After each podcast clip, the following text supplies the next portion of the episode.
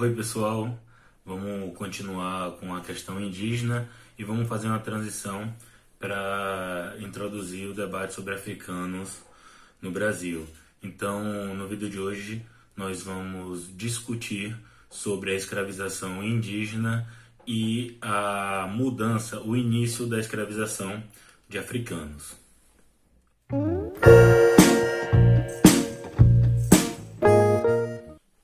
Inicialmente, as relações entre o colonizador português e os indígenas se deram por meio de trocas, o chamado escambo.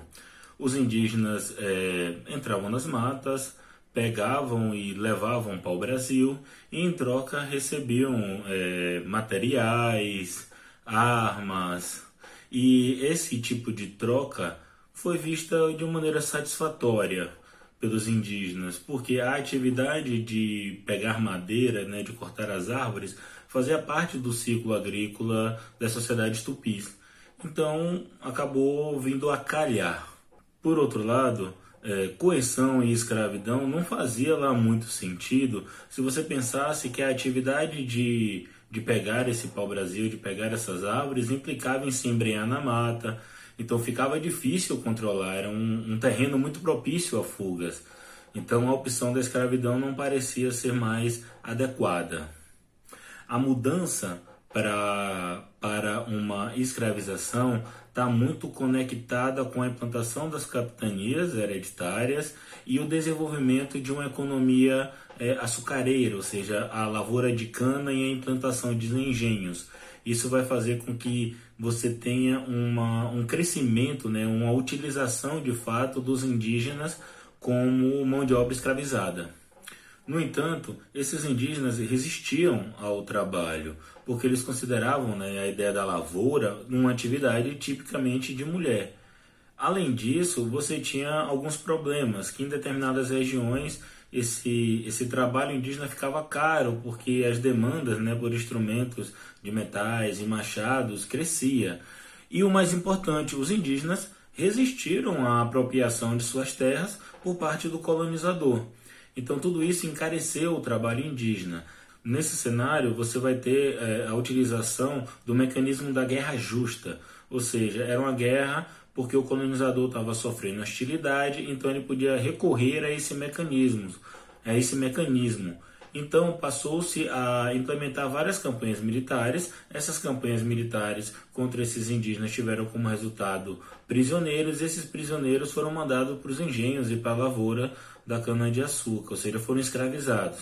Portanto, antes de você ter a utilização em larga escala da mão de obra, da mão de obra é, africana no Brasil colonial, você vai ter a utilização do indígena e é ele que vai dar a base, o start, né, o início dessa produção açucareira em larga escala. Durante todo o período colonial, o estatuto jurídico do indígena é, foi mudando e isso reflete muito as disputas desse período. O exemplo é a entrada dos jesuítas em 1549. Esses jesuítas passaram a ter a prática dos aldeamentos, ou seja, pegavam os indígenas, colocavam todos concentrados no mesmo local para produzir bens que eram destinados à coroa, excedente agrícola. Além disso, esses indígenas também eram disponibilizados para fazendeiros, né, para quem precisasse de mão de obra através do um assalariamento, da cobrança de uma remuneração. Mas é, uma série de epidemias se alastraram a partir disso aí. E os indígenas concentrados nas aldeias só fizeram ainda mais é, crescer. Essas, essas epidemias não atacaram só as aldeias, né? Atacaram também indígenas não aldeados. Mas, de todo modo, o que, é que essa epidemia fez? Fez baixar o número de indígenas na costa, muitos migraram para o interior e isso elevou o preço, né, né, o custo desse cativo, desse trabalhador escravizado. Esses jesuítas também atuaram pressionando a coroa para que a escravidão indígena fosse suspensa. E eles conseguiram, tiveram uma série de leis implantadas pela coroa que proibiram a escravidão indígena. É, mas, os coloni mas os colonos é, resistiam a isso, né? É, então se utilizavam da prática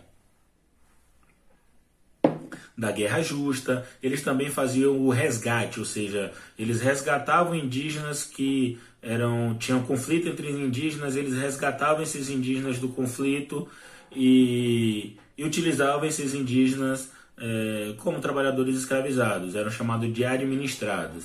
Então, durante esse período, você teve três modalidades do trabalho indígena, né? O escravizado, o administrado e o assalariado. Nessas três modalidades estavam todos né, voltados para diversas atividades produtivas, especialmente a cana-de-açúcar. A transição para a mão de obra escravizada talvez não seja melhor falar transição, mas a mudança do predomínio, né? É, de um predomínio da mão de obra indígena para uma mão de obra africana escravizada, ela vai acontecer lentamente, tá? E isso é, vai variar de acordo para região e para região. Na cabeça do colono, o africano era considerado um melhor trabalhador, mais produtivo é, e mais resistente às epidemias existia entre os colonos a ideia de que o trabalho indígena era menos produtivo e ele era mais dado à fuga e alto índice de mortalidade. Existem alguns indícios que apontam que, na verdade, você tem a grande utilização de mão de obra de crianças e de mulheres nesse trabalho é, nos engenhos e por isso a baixa produtividade, quando a menor produtividade. E quando você vai introduzir o trabalho africano, que vai ser predominantemente de masculino e de jovens e adultos, e isso vai fazer aumentar a produtividade. Portanto, nesse cenário em que os, os colonos tinham essa, essa, essa desconfiança do trabalho indígena, eles tinham que equilibrar o custo mais barato do trabalho indígena com a sua mortalidade alta, sua baixa produtividade, o risco de fuga e ainda os problemas jurídicos, né, já que os jesuítas pressionavam pela não escravização dos indígenas, né? E Aqui você tem que ficar atento que essa percepção não deve ser tomada como uma verdade, ou seja, os indígenas não eram menos aptos ao trabalho, né? E era menos produtivo, porque senão você vai acabar atribuindo, por consequência, que o africano é mais apto ao trabalho braçal, é, que é da natureza dele. Isso é uma perspectiva racista, né? Nós vamos ver é, mais detidamente como é que se dá essa transição, tá? E, é, e essa mudança tem, acontece por toda a colônia, com ritmos diferentes, e na América de um modo geral, que é um processo de africanização da mão de obra. Até 1590, os índios respondiam por cerca de dois terços da força de trabalho na economia açucareira, ainda que houvesse africanos e um tráfico um pouco mais regular. Né? Já no século XVII, nas três primeiras décadas do século XVII, você vai ter um maior predomínio, né? Você vai começar a crescer o número de africanos. Por quê? O Nordeste vai ficar enriquecido, ou vai ter uma expansão do mercado consumidor de açúcar e uma elevação do preço. Né? E aqui você já observa uma das características da utilização do trabalho indígena e do crescimento do trabalho africano. Está muito conectado às dinâmicas e potencialidades econômicas. Né? As regiões que acabam se conectando com um mercado externo que tem mais potencial de riqueza e acumula mais riqueza, consegue fazer mais rapidamente essa mudança para um, um predomínio do trabalho africano escravizado. Né? Mas, de modo geral, em todas as áreas do Brasil colonial aconteceu essa transição. Só que isso sofre variações, né? É, a partir da, da, potencialidade econômica, da natureza do trabalho, circunstâncias locais, condições epidemiológicas, né, o próprio poder do Estado. Então, por exemplo, em Bahia e Pernambuco, pela riqueza né, do açúcar, você vai ter uma transição um pouco mais rápida. Rio de Janeiro é, e São Paulo, essa transição já vai ser mais lenta, a galera vai utilizar mais largamente o trabalho indígena. É, os indígenas foram utilizados durante todo esse período e mesmo depois, com a presença né, dos africanos já em maioria. Né? Então, nas lavouras de alimento para subsistência, no transporte de açúcar do interior do Nordeste, na derrubada das matas, no Maranhão e no Pará eles foram utilizados até o século XVIII. No Amazonas essa utilização foi até o século XIX com as chamadas drogas do sertão. Além desse trabalho propriamente dito, os próprios saberes indígenas foram apropriados, né? Então, seu conhecimento sobre as matas, sobre o território, seu conhecimento sobre as plantas, então uma espécie de farmácia, né? É, tudo isso foi utilizado em prol da colonização. Neste cenário em que você está correlacionando as potencialidades econômicas a relação de riqueza, o aumento da produção e, e a existência de diferentes é, possibilidades de recrutar o trabalho, né? É, o tráfico de escravos acaba surgindo como aquele que consegue oferecer de maneira constante a reposição de uma mão de obra de trabalho em um fluxo também constante. Essas regiões do Nordeste acabam crescendo em sua produção e tem um mercado que está cada vez mais com preços elevados, então eles têm condição de custear esse escravizado que acaba saindo mais caro, mas que consegue dar mais retorno nesse cenário de crescimento econômico e aumento da produtividade. É, e afinal, como é que você vai ter essa opção pelo tráfico negreiro como mecanismo é, de repor a mão de obra e de ser a base produtiva é, do país, né, através da, da escravização de africanos? Você vai ter o que? Primeiro, epidemias dizimaram as comunidades indígenas, né, o que tornou mais difícil repor essa mão de obra. Muitas delas fugiram para o interior, o que aumenta os custos né, para captura e transporte. O, o tráfico, né, o tráfico não, o comércio de indígenas, o apresamento dos indígenas era um negócio de colonos, então a grana circulava dentro da colônia, a metrópole, se a gente pensar aquele, aquele modelo do pacto colonial ou do exclusivo metropolitano, sobretudo nesse início da colonização, então a metrópole não oferia lucros desse comércio, então o tráfico acaba sendo interessante porque vai dar muito dinheiro, né?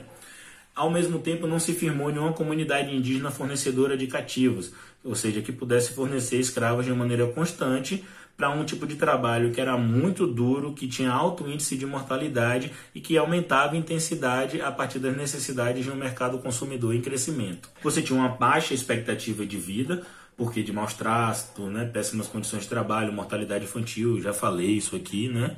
Isso fazia com que a mão de obra tinha que ser repunha de maneira constante, né? E quem conseguia oferecer isso era o tráfico.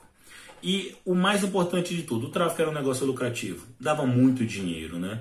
Então você tem que somar essas características todas para entender essa mudança de padrão porque não acontece uma transição no sentido de que você tem trabalho indígena, puf, agora você tem africano, deixou de ter indígena. O que a gente vai assistir é um maior, né, um predomínio do trabalho indígena no início da colonização, e a partir das primeiras décadas, do, das três primeiras décadas do século 17, você vai acompanhar uma mudança para um predomínio do trabalho africano. E mesmo essa mudança tem ritmos distintos na colônia. E esses ritmos estão ligados a circunstâncias locais, condições epidemiológicas e, sobretudo, a sua potencialidade econômica. Portanto, frisei até aqui essa, essa mudança de padrão, né? esse predomínio, como eu disse. Mas nós devemos ficar atentos que a todo momento você teve interação, ou seja, esses indígenas e esses africanos não estiveram apartados, né? As diferenças são basicamente demográficas, como eu já citei, né? Você encontra indígenas e africanos dividindo os mesmos espaços, portanto, na lavoura de cana, na pecuária, na lavoura de alimentos e no transporte durante todo o período, né? E a própria nomenclatura colonial mostra como tinha uma certa simbiose, né? Uma certa indiferenciação, né? Tanto os indígenas escravizados quanto os africanos escravizados eram chamados de negros. Né? Negros era sinônimo, significava escravo. Mas os indígenas eram chamados de negros da terra, enquanto os africanos eram chamados de negros da Guiné, porque Guiné era o nome dado à região que teve a maior prevalência no tráfico nesse período inicial da colonização. Além disso, ou seja, de estarem partilhando os mesmos espaços, você encontra muitas notícias, né, muitas referências a indígenas sendo utilizados como forças militares para capturar negros fugidos, é, para combater quilombos e para combater também é, comunidades indígenas não alinhadas à coroa, ao colonizador. Né? Então você tem tanto uma relação de aproximação pelos locais de trabalho, de partilhar espaços, mas como você tem também uma relação conflituosa.